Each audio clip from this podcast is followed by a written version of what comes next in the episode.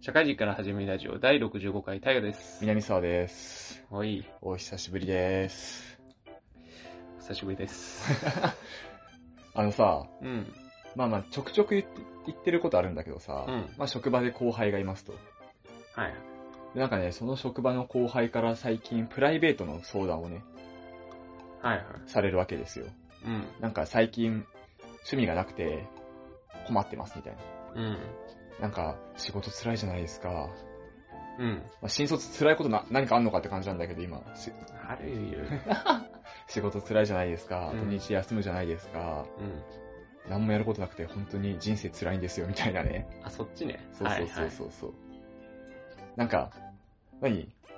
その人曰く、まあ俺も同じ考えではあるんだけどさ、はいはい。い月とか1週間とかで楽しみ設けて、うん。うん。その楽しみに向かって、まあ仕事を多少辛くても頑張れるみたいな。はいはいはい。何かが欲しいみたいな。うんうんまあ俺で言うとね、ラジオ収録とか大河と会うこと最近多いしさ、うん。バンドもやってますっていうね。うん。はい。で、ラジオも撮ってますみたいな。うん。で、割と楽しみが多くて、そこ、うんま、それまで仕事やりゃなんとかみたいな、はいはいはい。あるんだけど、そいつはないっていうね。うん。俺もうね、危うく口が滑りかけたもんね。ラジオ収録ってね。俺ラジオやってんだけどさ、みたいなこと、危うく言いかけたね。ああ、もうその人呼んでも自己啓発やってあげようよ。うん。俺大学の時から結構そうだったんだけどさ、うん。あの、週に1回とかも2週間に1回ぐらいなんか楽しみ、なんか遊びとか入れないとね、うん。1週間持たねえみたいな体と精神が。うんうんうんって傾向あったんだけどさ、俺とタイがこのラジオ撮る前とか、まあまあ、そんな合わない時期あったじゃん、社会人1年目とうん。か。はいはいはい。あれ結構俺きつかったのよ。へえ。まあ、タイガともう一人、もう二人ぐらいしかよく遊ぶ相手っていないからさ。うん。で、そいつも社会人でなんかあんま予定合わなくて。うん。で、俺だけ、あのね、就職留年してるから、就職浪人か。はいはいはい。予定合わずみたいなのがあったんだけどさ、そのタイが結構そういうのあるあの、日々のモチベーション上げの方法とか。タイガもあんま趣味ってそんなないじゃん。おい。あったっけ？あるよ。テラスハウス見ることだってあるじゃない。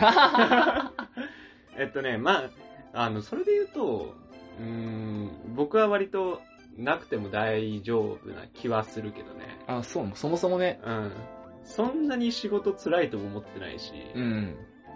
うん、なんか、だったら仕事楽しくした方が楽なんじゃないのって思っちゃったりとかするけどね。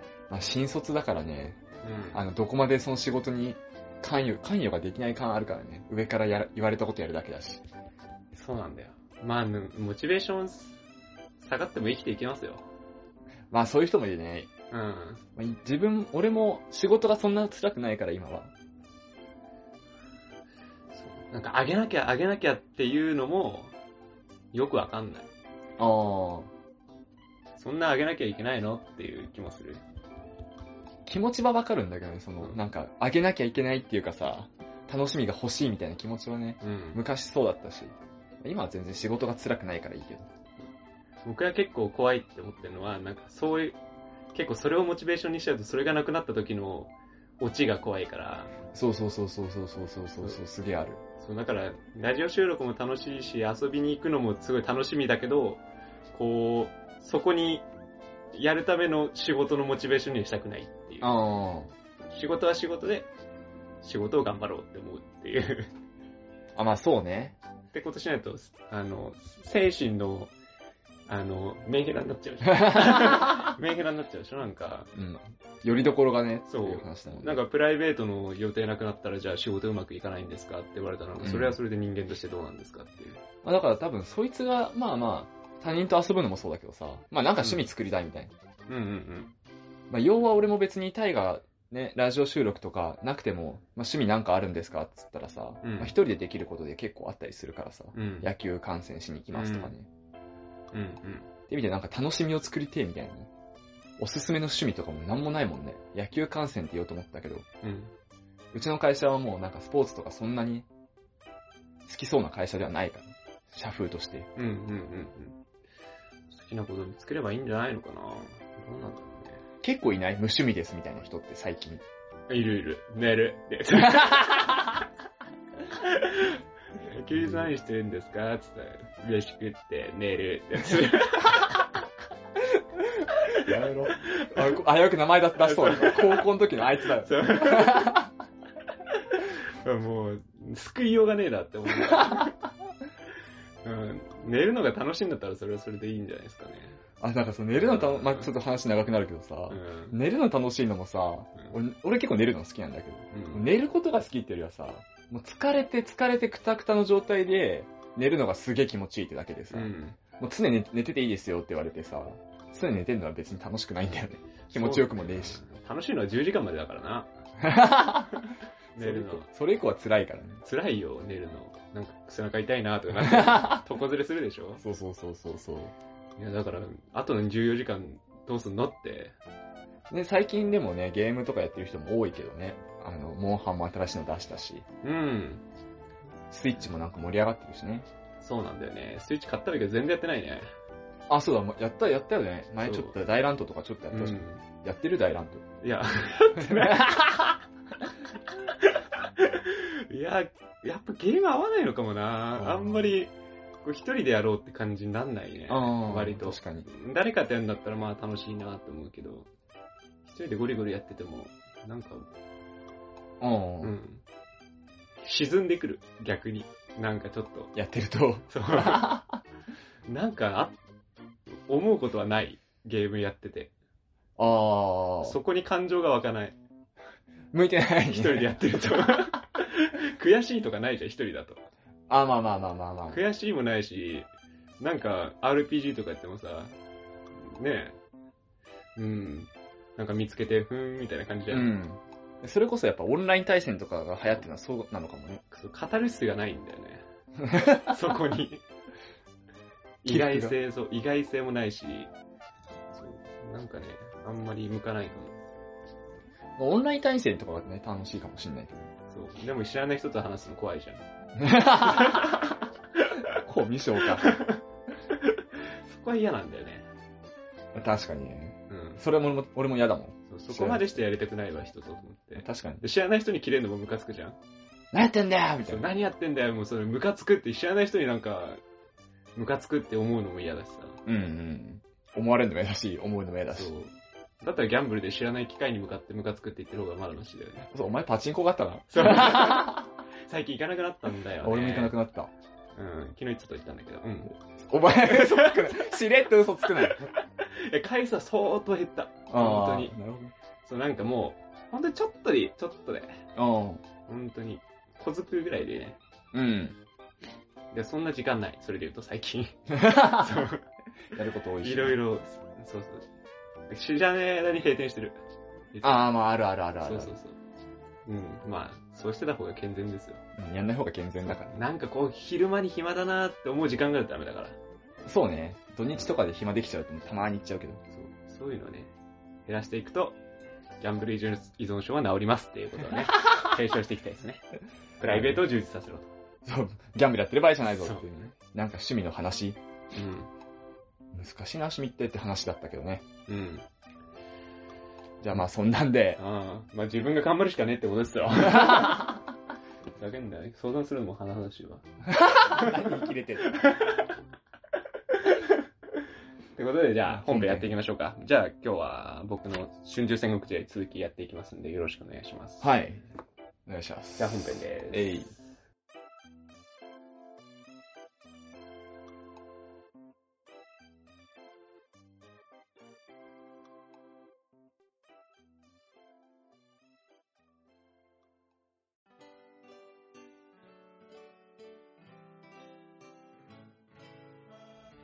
はい、本編です。はい、お願いします。じゃあ、春秋戦国時代、えー、続きやっていきますけれども、はい。前回どこまで行ったかというと、えっ、と、聖が、えっ、と、統一事業をどんどんやっていきますと。はいはい。っていうところで、えっ、と、関と趙をもう進行して、うんえっ、と、統一しましたといった感じですけれども、あと円か。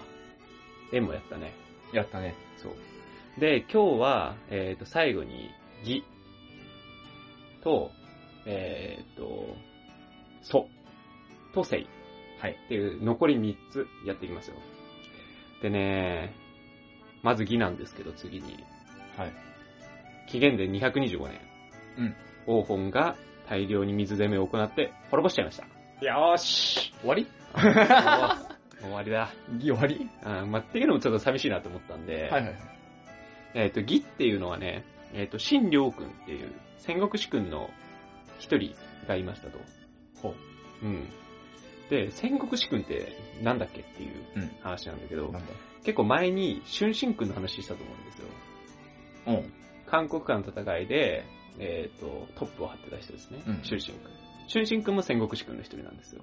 あと、猛将君って人がいたりとか、平原君って人がいるんですけど、この戦国士君っていうのは、えっ、と、まあ、孔子、まあ、あれ、あれだね、その王様の、うんえーまあ、親戚っす。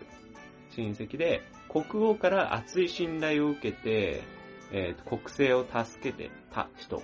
うん。うん。で、巨大な富を持っていて、数千人の触覚を保有していましたと。はい。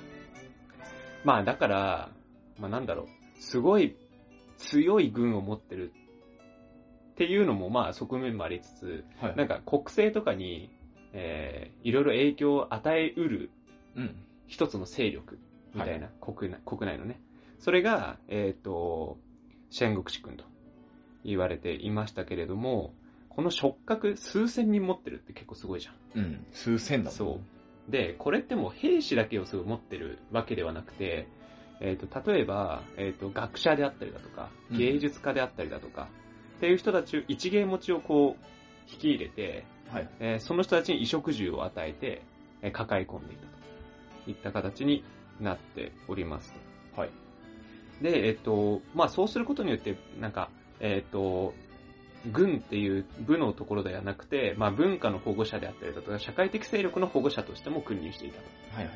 言われています。で、新領区に関しては3000人もの触覚触覚を抱えたと言われていて、まあ、この時代って、まあ、な、なんだろうね。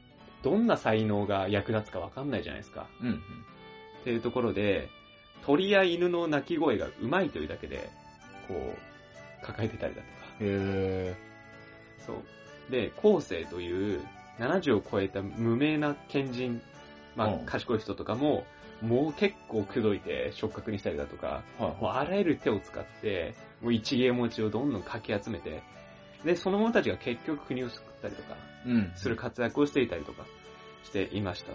うん。新良君はそういう人だったってわけですよ。はいはい。うん。で、えっと、結局、まあ、新良君に関しては、最後は244年に、うん、反感のケースね。また噂らされた？は その義王が秦からの、えー患者によって、いはい。新良君は失脚、過度の飲酒で死亡することになってしまう。はいはい。という形になるんですけれども、まあ、若干この戦国士君のご紹介までにっていう感じで、まあ、義は滅んじゃったわけですけどね。うん。それで、それで言うと244年だから、相当その後に義は、義は滅んでんだけどね。おえっ、と、で、えっ、と、最終局面ですよ。最後。蘇が、蘇を攻略戦しなきゃいけないはい。という感じです。でかいんだよね。そう。蘇はもう、南に広がる、まあ大体の土地はそうですよ。南。うん中国大陸の下半分は大体蘇っていう感じなんですけれども、これは結構真の統一事業の達成目前の戦いとうんいう感じですと。で、えっと、その、その攻略戦をするにあたって、えっと、聖はですね、えー、円の戦いで大活躍をした李信ですね。うん。キングダムの主人公ですよ。はいはい。えー、義を気に入っていて、えー、そう攻め取るのはどれぐらいの兵が必要なんですかと。教え込むわけですよ。はい。李信どれぐらい必要だと。うーん、じゃあ李信は20万あれば余裕っすよ。はい。いうわけですね。うん。で、えっと、聖は同じ質問を、えっと、もうこの時には、もう、置いているようはなぐらいの年齢だけど、王翦っていうね、はあは王翦は、えー、漢を攻めたりだとか、もう円を攻めたりとかもしてますよ。うんもう大将軍ですね。ただもうこの頃は結構年はいってるって感じなんだけど、うんこの質問、同じ質問を王翦にするわけですよ。いや、そう、そう攻めるのどれぐらいの兵が必要ですかって言ったら、ちょっと60万ないときついな。はいはい。60万ないと攻め取れないっすね、せい、つって。って言ったらもうせいは、おい、もうおいてるじゃねえか、この老いぼれが、と。はあ、はあ、60万も必要なんて、この、このままビクビクしやがって、つって。はいはい。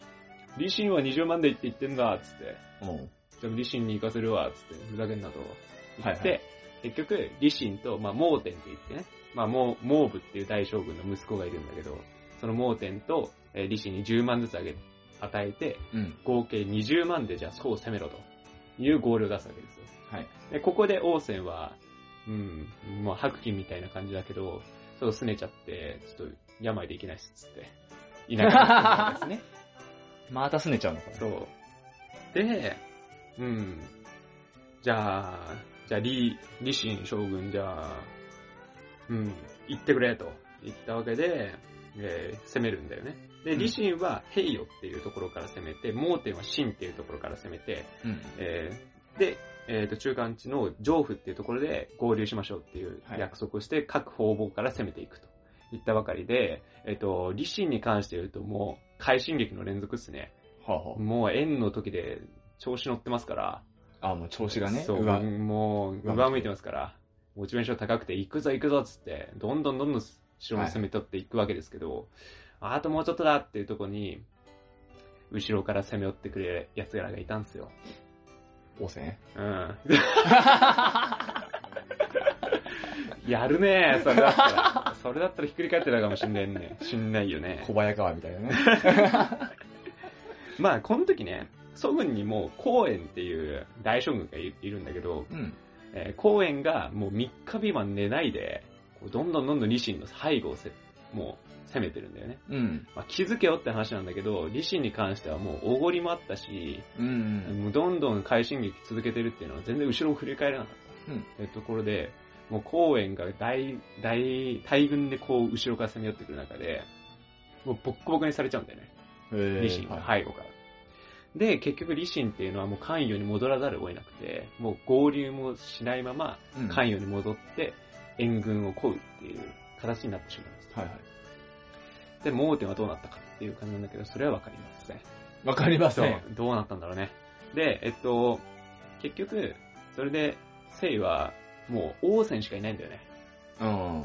そう、王翦に攻めてほしいってななんだけども、聖がもうバカにしちゃったばっかりに、うん。もう、もう王翦に会えないんだよね。はいはい。ただもうそんな、えっ、と、もう面目がもう顔が潰れるっていう感じはするけど、でも王翦にもう壊わなきゃいけないっていうところで、もう自ら、その、えっ、と、王翦が引っ込んだところにはい。行って、頼む行ってくれと。はい。王翦は、60万あるか？と。は60万人いるか？つって。はいはい。60万人いたら行ってやるぞ、つって。はい。ずっと根に持ってんだよね。うんやっぱりだろそういうこと 60万だろつって。うんわかった、つって。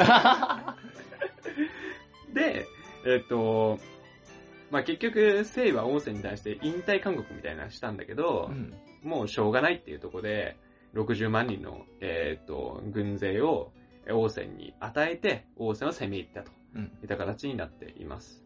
で、えっ、と、王翦はというで言うとですね、もう祖に攻め入っているっていうところなんだけど、えー結局、その、境界線あたりで防壁をずっと張るようなうん作戦をしますと。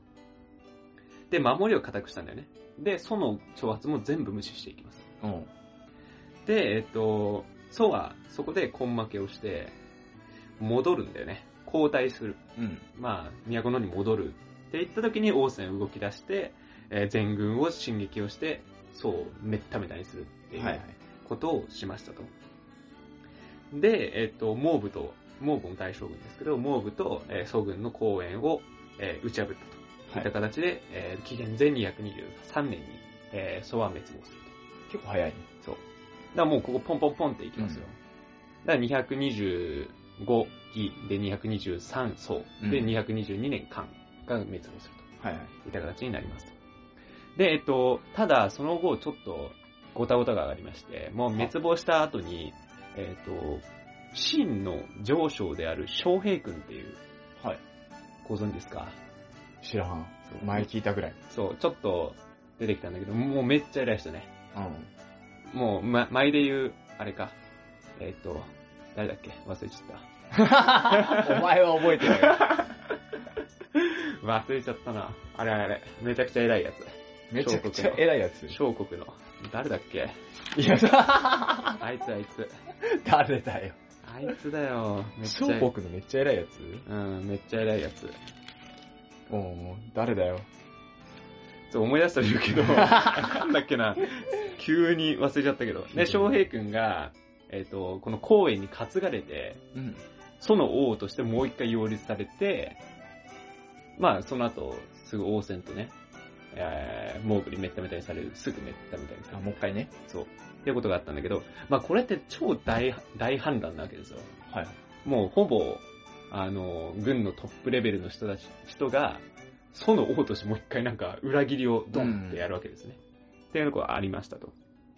で、まあ、この翔平君っていうのは、えー症状を、えっ、と、前の前の前うん。うん。の、えっ、と、娘と祖王の人質、あー子供として、えーい生まれて、人質として真に来たっていう経緯があったようで、まあこういうことから、そ、その生まれ、その生まれ、っていうところで擁立されたんじゃないかなと言われております。っていうところがあるんで、まあキングダムだったらもしかしたらラスボスで翔平君が出てくるかもねっていう感じですね。あーはいはい平君はもうめちゃくちゃイケメンで、いい感じで、キングダムの中で働いてるんで、あ、出てるんだそう、最後出てくんじゃないかなっていう感じはします。その頃はリシンはもう失脚してますけどね。主人い公。主人公 のや、どうなってくるかわかんないですけど。まあまあ、史実通りかわかんない。そうそうそうっていう感じで、えっ、と、宋は滅亡していきました。はいで、最後、聖ですね。で、聖がどうなったかというと、えー、もう五国、他の五国の滅亡を聖の、聖の王権っていう、まあ聖の王の王権っていうのは傍観をずっとしていましたと。はい。まあそれもそのはずというか、縁が危機になっても取り合わない。うん。えー合合唱軍があっても、新、新への合唱軍を組まれたとしても、聖は参加しないっていうのはずっとやってきて、もう聖はもう、新に対して、えっ、と、もう好意的というか、もうしょうがないよねっていう感じのスタンスなんで、えーずっとずっと傍観していたところで、で、円の、旧円領から攻めてきたっていうところを知ってから、もうおとなしく降伏をしましたと。うんした感じです。賢いかもね。そう。で、降伏の条件としては、えっ、と、義の領のえー500里を、えーまあ、聖の王には与えますよっていうのを条件にしたんで、まあ、王権に関しては、500里の領地があるだけマシだよねっていう考えを持って受け入れました。まあ、ただですね、これ実際、こう、現地に、じゃあ行きますかって義の領に行ったら、行動の自由は奪われるわ。うん。もう食事は、食事の提供も断たれるわ。おうっていうところで、実際に王権っていうのは餓死してしまう結果と。ああ、なるほどね。そう。うん。まあもう、聖の住民もいないし、もう敵地のところで完全に締め殺されるわけですよね。うん。っていう感じですと。で、まあ、旧世の、まあ、領民に関しては、正直まだ戦えるっていう思いもあったらしくて、うん。まあ、えっ、と、すぐ統一したばっかなんで、えーそこに、えっ、と、不服を持っている、えーちっちゃい国とかっていっぱいあったから、うん。そこを束ねればまだいけるみたいな感じのスタンスだったんだけど、まあ、王権はそれも取り合わずにすぐ降伏してしまったっていうところで、まあ、王権を恨みつつ、まあ、誰も憂いなかったと。いった感じですね、餓死したとしても。という感じで、えっ、と、でえー紀元前221年に、えー、聖が滅亡して、中華統一がようやくなりもしたとはい。いった感じですと。で、えっ、と、次、えっ、と、えー始皇帝のね、ウィニングランみたいなところは語っていこうかなって思うんですけれども、えーこの統一後に、えー、聖っていうのは、まあ、自ら皇帝と名乗る名乗るようになります。うん。まあ、始皇帝ですね。で、その後、まあ、度量衡、長さとかね、はい。そういうのの、えー統一をしたりだとか、あとは貨幣の統一とかね、うん。まあ、全部真、真の、えー信頼、信頼図していくんですね。うん。新っぽい感じで全部統一していくっていうところをやっていきますと。いった感じで、えー次ラスト、春秋戦国時代、やっていきますというところでフィナーレですね。はいはい。はい。駆け足だね。駆け足ですあれが、統一までが。統一はもう15年ぐらいかな。ね、早いよね。パパパッと終えるようになりますんで、やっぱ始皇帝ってすごいよねっていう話でした。じゃあ、エンディングです。はい。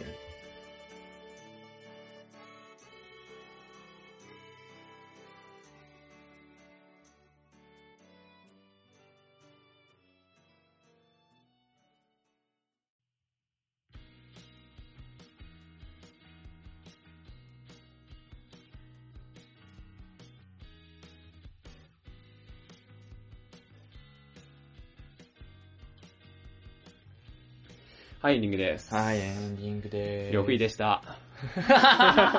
急に。めちゃくちゃ覚えとけってやつだね。覚えとけっていうかめちゃくちゃ、キングダムでも読んでるし、うん。知ってるはずなんだけどね。呂不韋はすごい、あれだね、残ってるね、記憶に。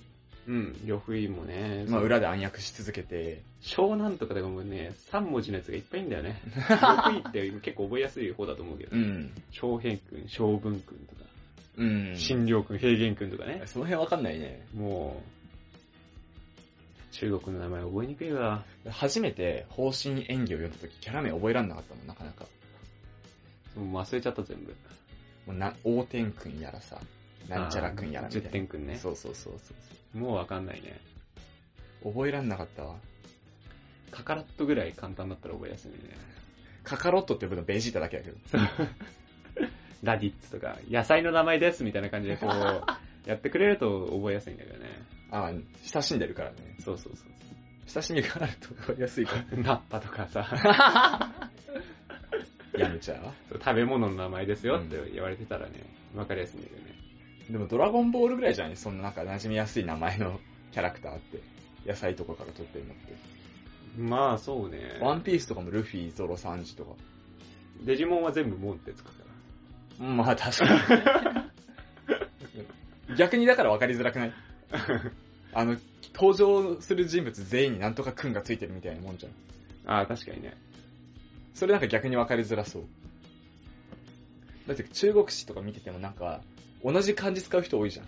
まあ、孔子、孟子みたいなさ。そうね。孟子孔子。その辺やっぱ難しくなっちゃうよね。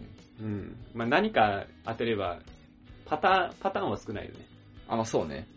50通り言えば、どれかいけるみたいな。2文字は潰してっからみたいな。日本史でも結構そういうのね、難しいからね。名前が若干違うだけみたい織田信長のあたりとかね。信、天皇とかがさ、やっぱ難しかったりするじゃん。なんちゃら天皇みたいそうね。言葉と、な。うん後白河とそうそうそうそうそうそう。あの辺マジでちょっと、鬼門だからね。そう。大変っすよ。もう記憶はもうできないからね、ももう覚えらんう。ねえよう覚え。えてましたよ。受験時代とかはね。あ、そうね、確かに。年号まで覚えてましたから。やるもんね。まあ、語呂合わせとかでもね。そういい国行こうぐらいですよ、今覚えてるの。泣くよグイス覚えろ。泣くよ、ごいす。納豆ネバネバ平常期ですね。あ、俺納豆食うならだったわう。ん。平常京ね。そう、最後のさ、なんだっけ、生が降伏して戦えるからどうのこうのみたいなのあったじゃん。うん。あれなんかちょっと大阪の陣っぽいなと思ったけどね。うん。まだいけるみたいな。そう、関ヶ原で負けたけど戦う気があってみたいなね。もう、ま、ほぼ負け格なんだけどねってやつでしょ。そうそうそう。大阪の陣もそんなんだよね。夏の陣はそうじゃない？そうだよね。う結ん構。。もう、冬の陣はまだいけた説あるけどね。ああ、確かにね。夏で死んだんだもんね。うん。もう丸裸になった夏の陣じゃダメよっていうう。ん。埋め立てられちまったからなってやつで。大阪城もね。そうそう。あれもね、悲しいよね。やっぱ、なんか、最初の方よく言ってたけど、その日本史との親和性っていううんのに通ってる部分もやっぱあるよね。まあ、戦国時代だし。人間集まりゃそうなるってことだよね。そういうことよ。怖いわね。誰かが、その、中国のその式とか読んでたかもしんないよ。あ、まあかもね。あ、生はそうやってダメだったのか、俺らはいけるぞっつって、いけなかったねっていう。反省、反省せえや。いやでもだって、生だってそれで王権は餓死してるんで、うん。そっちよりとまだ戦えるんじゃないかな、イフストーリー的な。どっちも死ぬってやつだけどね。王権はね、まあ餓死っていうのもね、そりゃそうだろうってなるけどね。そう。でも、どうだろうね。その、生き残る道としては、まあ、海に逃げるだね。うん。性の位置関係からすると。まあ、亡命するしかないわな。うん。郷土に行くとかね。うん上の、北の方の。まあ、陸つながりでいくつか国あるしね。うんそっ。ちの方に逃げていくとかね。義経がモンゴル行ったようなもんっすよ。そうね。そういうもの、日本史で例えるとね。そう。もう本当に劣勢な勢力っていうのは、どうやったら生き残るんだまあ、だって降伏しても死ぬんでしょ？う。うん。ダメだよね。まあ、降伏して生きながらえる例も多分あるよね。ああまあまあまあ。その人自身がめちゃくちゃ有能だったら生き残るっていうのは大うん結構あるんじゃないかな。重鎮ととして置かれるかどうかみたいな厄介でしかないじゃん、生の王が生き残ってることって。まあそうね。まあ特に王とかだもんね。うん。別に、領民からも信頼されてないとかう、ん。もう一つもいいことないよね。うん。で、仕事、仕事もできね使いね。え。そう。まあ、金持ってるだけっつったら、もう締め上げちゃえばいいだけだ、ね。って考えたら、確かにな。日頃の行いっていうのは大事ですよ。急に？うん。自分を高めとくっていうのはもう、一番自分の身を守ることになりますから。まあそうね。現代社会でもそうよね。で使える人間はどこ行っても使えるんですよ。うん。使えない人間はもう、他のとこ行ったらもうダメですよ。だから使えない人間はしっかりとこう、ね、いいとこ行って、天下りを上手にやって、うん。生きていくっていうのが一番いい。自分の能力高めるか、その、処世術を身につけるか、そうそうそう。二択ですよ、みたいな。そうなんでせちがら。す。間違いないですよ。何の話だ？そのためにやっぱり、自分を鍛えるというところはね、うん。筋トレするっていうのは大事ですよ。武装すんの？この頃で言うとね、あまあこの、そう僕らの時代で言ったらもう仕事をちゃんとやるとかね、うんそういうのが一番大事なんじゃないですかね。当時は筋トレする。当時も筋トレして、ムキムキになって、もう王様一人でも100人殺せますみたいな感じだったら、よしよしって感じで。まあめっちゃ賢くなるもその時は使えてるんでしょう、結構。うんさっきのなんか、四大なんちゃら、うん四なんちゃらくん、戦国志君ですね。戦国士くんに重用されるみたいにね。ね一芸用に秀でた男になる。まあそいつらも騙されっからな噂だね。そう。もう、基本戦術噂だからね。偉くならない、この頃に生き残るんだったらね。この頃になんだったら一番上に立たない、一番強いやつにつく、うん。うん。その中の幹部ぐらいになるが一番勝ちパターンだよね。そうだね。何かのトップになっちゃ絶対いかないから。それもうだって暗殺されるもんね。噂流されたりね。あ、幹部の秘書になるぐらいが一番勝ちパターン。あ、でもね、幹部がそれ更迭されることあるからな。そうね。秘密を握る人間でもあっちゃいけないし、軍を動かす人間でもあっちゃいけないし、最前線に立つ立つ人間でもあっちゃいけない。うん。そこそこ強い一般兵ぐらいがいいんじゃない？そう。そう。千人束ねるぐらいの、そうそうそうそうそう。あー、そうね。で、究極逃げられるぐらいのね。うん。それがいいなノアルタカは爪隠したらいいんじゃないそう。本当はもう軍のトップにも立てるぐらい強いけど、あえて1000人ぐらいのところで収まってる男みたいあー、かっこいいじゃん、それ。な。結構かっこいいフレーズだよね。そういうの。それだったら生き残れるよね。多分。生き残れるね。欲出しちゃダメなんだね。欲出しちゃダメ。偉くなっちゃダメ。それが一番爪がある。爪がある、ねうん爪がでかい。隠れ、ちゃんと隠してるね。そう。それを。ちょっとね、出ちゃうとね、爪がね。まあ今もそうよね。うん。通じてるわ。現代、現代史と。賢く生きようぜっていう。処世術っすようね。ん。それ考えてやるっていうのが一番頭いいんだろうな。まあそうだろうね。うん。まあそれ込みで自分のね、セルフブランディングさんですよね。普通はできないから、うん。自分はできますよって言っちゃうし。急に心理学だけど、ね、自己顕示欲もあるよ。うん。なんか、本当はできるのにできないと思われるの結構尺だったりするもんね。うん、うん、うん、うん、うん。うんその権力欲を隠すことが力ですから。うん。ね、えそれはわかるわ。自己抑制欲じゃないですか？心理学的に言うと。自己抑制、欲？自己抑制力。欲じゃない？力どっちかって言ったら。力。それ重要だな。重要だね。抑制していかんと。お前できないっしょ？みたいなのね。は、できるしって言っちゃうようなとこはダメですよっていう。まあそこそこ、そこそこできませんって。あの、これできる人っつって、できるって言っちゃダメで、うん頑張りますっていうのが一番いい。うん。確かにね。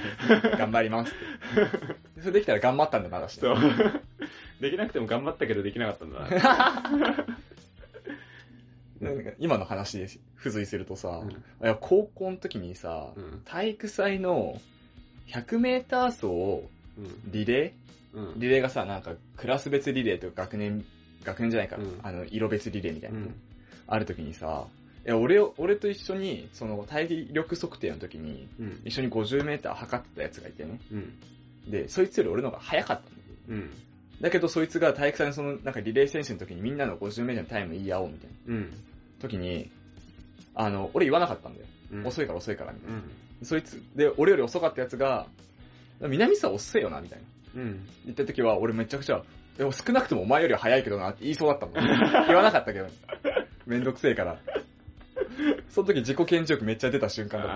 あお前が言うな、みたいな。ー、あるな、でも。それ聞くとちょっとあるな。お前よりは少なくとも早かったよ、みたいな。あ、言いそう、言いそう。言っちゃいそう。言っちゃいそう、俺その言っちゃ時はいね、そその時は体育祭出たくなかったから、捉えたけど。う。そうだね。後で言いそう。今みたいに言いそう。きあの、決まって動かせなくなってから言いそう。言っとくけど、みたいな。うん。いや、もう言え、言えそうだよね。俺も出たくはないから絶対言わないけど、うん後で絶対言っちゃうわ。それが出たいことだったら俺言っちゃってたんだと思うよ。んそうだよね。うん。やりたいことだったらね。そうだね。自己顕示欲はね、抑えられないっすよ、なかなか。そうね。出たくないことでも言いそうだったんだもん。だって。言いたくなるな今ちょっとそれを思い出してしまったわ。名前は出さないけど。なるほどね。名前は出さんけどね。高校のとある友人がね。うーん。まあ、春秋戦国時代そんな感じですか。戦国時代から離れちゃったけど。うん。最近あったこと、最近さ、うんまあ、別にあったことじゃないんだけどさ、はテラスハウス面白いって話したじゃん。うん、前回ぐらいかな。さっきまでずっとバチェラージャパン見てたんだよね。何それそれ知らえ、ない。バチェラージャパン知らないの？知らない知らない。サンデー渡そうか。どうした急に。アマゾンプライム入ってくれよ。アマゾンプライム入ってるよ。入ってんの、うんバチェラージャパン見て、じゃあ。何？プライムビデオ？うん、プライムビデオで。へまあ、これもね、今何年ですかっていう感じの話が今更出してんだけど、ぇおう昔流行ったの？2015とかじゃないの？あ多あ、分だいぶ前だね。あの、なんだっけ、一人の、えーめちゃくちゃかっこよくて、めちゃくちゃ金持ってて、めちゃくちゃ性格がいい男一人、うん。VS、えー25人の女性が、結婚、婚活サバイバルは動画として、結婚を前提にお付き合いするのは誰だっていうのを男が決めるっていう、うん、うん、うん。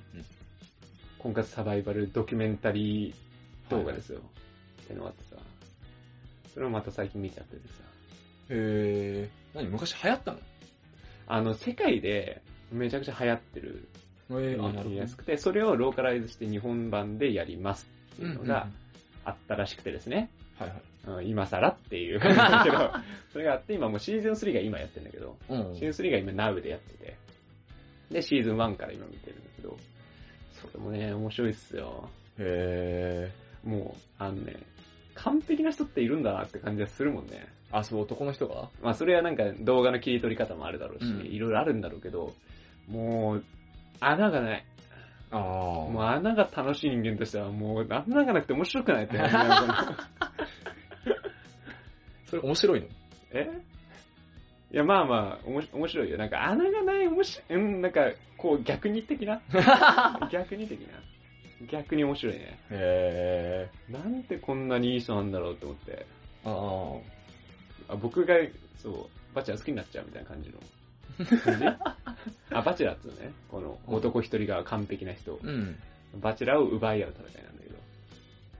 女性は女性でまあ、穴ばっかだけど、なんか可愛い人たちがバーって集まってきて、はいはい。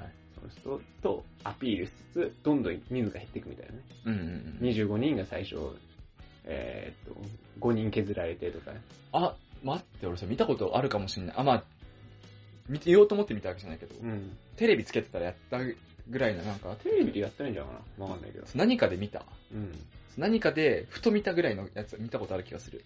どんどん削られて、今、もうあと4人みたいな感じで今になってるんだけど、で結局さ最後は誰を選んで、付き合って、結婚するかみたいな。はいはい。まあ結婚したかは知らんけど、そうね、付き合った後にどうなったか わからんけど、シーズン1、2がね。そうそう。でもね、やっぱりこう、25人もいるとさ、最初とかだったら、2時間とか3時間とかの、そのパーティーで決めるのよ。うん、うん。俺はファーストインプレッションじゃん、ほぼ。うん。それで切るか切らないかとか、その後も、ほんと30分のデートとか、うん。こうちょっとの合ってる時間の中で、その人の内面をして、切るか切らないかみたいな、決めなきゃいけないの、バチェラーは。いや、もうそれ、楽しそうって感じだ。楽しいよね。もう、ご褒美だよね。ここまで頑張ってきてさ、うん。まあその人たちも結構もう35とかさ、うん、うん。やってもう起業して、もう、すごいお金持ってますみたいな人だからさ、もうこれぐらいのご褒美やっていいだろうなって思うよね。うん、楽しそう。まあ、ピュアなね、南沢からするとね、うん、もうはそれ聞いちゃうと、果たして恋愛って何ぞやみたいなとこになっちゃうけど、あー本当に好きなのみたいな。うん付き合って結婚なんだみたいな。損得感情しか動いてねえなと、男女の両方の感じ、ああれでね。あーあれ何それ女性側でしょ？男性もじゃない男性は、?25 人から選ばなきゃいけないわけだし。うんうんうんうん。でも男性はでも、25人の中で一番いいの誰だろうなって探すってことでしょ？そうそうそう。なんかもう恋愛とはまた違うなって思っちゃうなっていう。あ、そう、恋愛じゃないんだよね、もう。もう結婚を前提にだから、誰と結婚するかっていうのをイメージしながら、それ見ていくんだよね。結婚するんだったらどういう人がいいかとか、うん。家庭的かとか、家族ちゃんとしてるかとか、うん。そういうのを見極めていくっていうのを、なんかもう、それで言うと終盤はあんま面白くない。なんかもうそういう戦いになってくるから。はいはいはい。最初の方は、もう、もうなんかこう、女の戦いというか、うん。もうみんな5分ずつとかしか話せないみたいな。まあそうだよ、25人もいるんだもんそう果たしてもう喋れない子もいるみたいな。うん。その中で選ばれたら選ばれなかったりとか。そこら辺はね、楽しいな入ってみたいなまあそれだったらテラスハウスの方が俺は好きかな。まあまあき見てないからわからんけどねテラス。ハウス面白いですよ。テラスハウスの方がまだ面白いかな。テラスハウスは今ね、面白いですよ。ずっと面白いから。うん。うん。最近もう未公開も見ちゃってるし。なんかだんだんなんか恋愛っぽくなっていくのは結構好きだわ。そのあ方が好きだわ。ー、裏で進行されてるのを感じるのが楽しいよ。やっぱり。その楽しみ方はどうかと思うけど。いやー、バチェラーもいいな違った意味でね。まあまあまあ、方向性が違うからね。そうそう。なあ、だから、自分がだからバチェラーだったらどういう基準でこう見定めていくかっていうのはやっぱ感じるのは面白いなって思って、ああ、それは楽しみ方の一つであるかもね。そう。何を質問して、うん。どういう答えだったらその人がいいって思うかって、うん。ね、もう今僕が今白紙の状態で言ったら、可愛ければいい。うん。うんうん、そうだね。そみたいな。うん、顔で決める。顔で、顔で一発で決めるけど顔と金持ってそうかで決める。以上なんだけどさ。自分が完璧っていう前提のもと。決めるってなった場合、どういう基準で決めるかっていうのは、うん。なんかね、その、マックスの理想像ってそこじゃないでも。自分が完璧の前提だから。うんうん。あの、妥協とかなしってことそうそうそうそう。ってなったら、性格も増えたらどういう人間がベストなのかっていうのはさうんうん。思っちゃうよね。うん。なんかいや、あ,、ね、あれとちょっと似てんなって思ってさ、あの、今だったら、はい賃貸で家決めるのと一緒なんだよ。うん。まあそうだね。どこを妥協して、うん。どこ、どこ、どこがベストか、みたいな感じですけど。でもなんかね、バチェラーからしたらさ、そんなフル、フルでみんないい子だったら、料理もできて、うん。家賃は、じゃあ、まあ、マックス50万ぐらいだし、とか、なんかうんそういう、そういう気になっちゃって、あれあれみたいな。でもね、そんな完璧な女性もそういるわけじゃないから、じゃあどこを妥協していくかっていうやつをや、どうせやんなきゃいけないんだよね。まあまあそう、まあそれはね、女性側が完完璧な物件はないからね。どっちもバチェラーみたいな。みたいなことだったらいいんだけどね。まあ完璧な男性がね、完璧な女性好きとも限らんしね。そうなんだよね。そうだよね。引くよね、多分。合わせ鏡でさ。ああ、まあね、なんて言うんだっけ、忘れちゃったけど、同族嫌悪か。性格も良くて、料理とかも全部してできてし、金もすげえ持ってる。うん。で、めちゃくちゃ可愛い。なんかなみたいな。なんかなみたいな。なんだろうね、結局。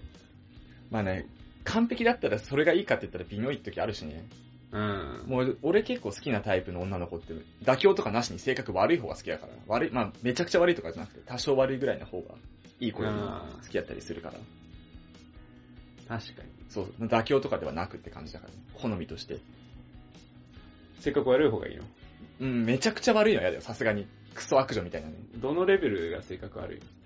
まあそれはなんか、なんか例に例え出しづらくない？他人蹴落とすみたいなことを常時やってるようなやつはあんま好きじゃないわ、さすがに。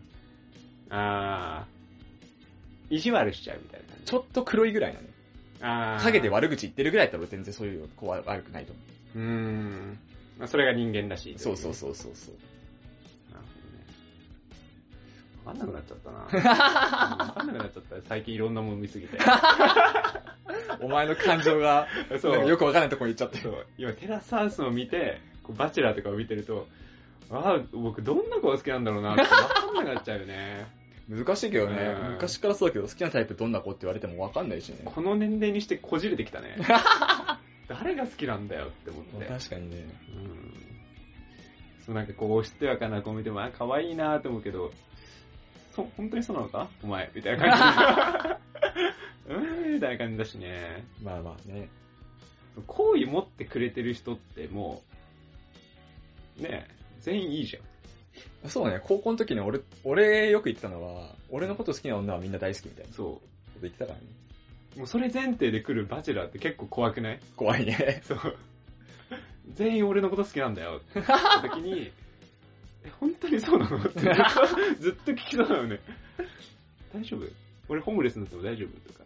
うん、あまあ、その、バチェラーだっけ？うん。バチェラーの何が好きかみたいな人によって違うだろうしね、25人でって。そう。全部完璧なんでしょ？そしたら性格に惹かれた人もいるだろうし、家電に惹かれた人もいるだろうし、うん見た目に惹かれた人もいるだろうし。でもそれは、あの、気に入られるために、好かれるために行動することだから、うん。本当に金が好きだとしても、言うるわけないじゃん。うん。その人に対して。じゃあ何がエビデンスなんだよってなるんだよね。うん。何が本当のことなんだよ。疑心暗鬼になりそうだな。うん。もう、疑心暗鬼よ。すべて言葉っていうのは、真実なのかっていうのは、疑わなきゃいけないっていうのは今刷り込まれてるんで。いや絶対、うん、それはそうだろう。お前なんでそんなピュアなんだよ。全部信じてきてないだろ。いや、もうすべて疑いっていうのを今、うん提唱してるんで。哲学。まずなぜ、もう、もうすべてを疑っていく。うん。そっから始めていこうみたいな。でも結構あるよね。なんか、なんだろう。綺麗事じゃないけどさ、うん。どこが好きって聞いた時にさ、うん。性格って答えるのが一番いい答え的な風潮はあるよね。まあ、そうだよね。そこは揺るがないからね。うん顔は老けるし、なんか、お金もなくなるかもしれないし、うん。すべてにおいてはそうだし、でも性格はまあ変わんないんじゃないかなっていうところを認めてもらった方が 嬉しいんでしょっていう、そういうことか。うまいよね。性格も難しいけど、俺答えがとラジオ撮ってきてさ、うんいろいろ会う機会最近めちゃくちゃ多いじゃん。うん。俺だって、思うもん。タイが変わったなって思うもん、昔と。全然違うと思う、本当に。あ、そう。高校の時と比べるとやっぱ全然違う。全然違うでしょ。そうそう。だからそういう変わっ、性格もやっぱ変わっちゃうからさ。何が変わらないものなんですか？そうそう。だから、性格って答えるのがなんか、得てして全部正解でもないなっていう。永遠が欲しいよね。永遠が欲しい。どうした？急に。そんな魔王みたいなこと言う？フォーエバー21ですよ。永遠が欲しい。いやー、永遠って何なんだろうな、じゃやめようこの話。あ。それを探す旅が今から始まるんですか？始まんねえよ。何やろうとしてんだよ。ということで、じゃあ終わりにしましょうか。長くなってきたので。長いわ。お便りお待ちしております。えっ、と、メールアドレスは、シャカラジ1992、アットマーク gmail.com です。シャカラジは5199は数字です。syakradi1992、アットマーク gmail.com です。ツイッターの DM でもお待ちしております。はい。じゃあ、えー次は、南さんの心理学です。よろしくお願いします。はいお相手は大河と。南沢でした。